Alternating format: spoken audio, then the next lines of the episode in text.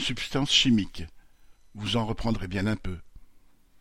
La Commission européenne a reporté pour la deuxième fois l'adoption de son plan d'interdiction de sept mille substances chimiques toxiques à la fin de l'année 2023.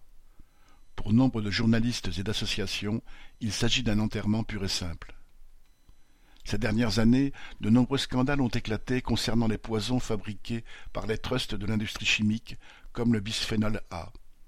D'après l'Agence européenne pour l'environnement, 74% des 300 millions de tonnes de marchandises chimiques produites en Europe sont dangereuses pour la santé et l'environnement.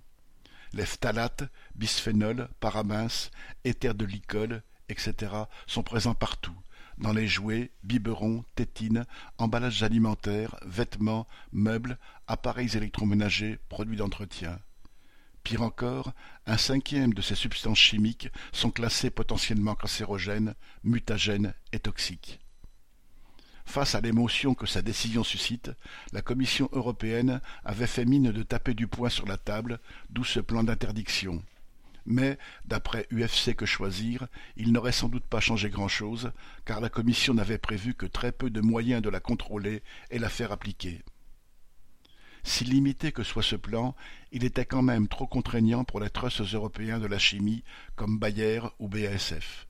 Ceux-ci ont donc informé la Commission qu'il fallait arrêter tout de suite le projet.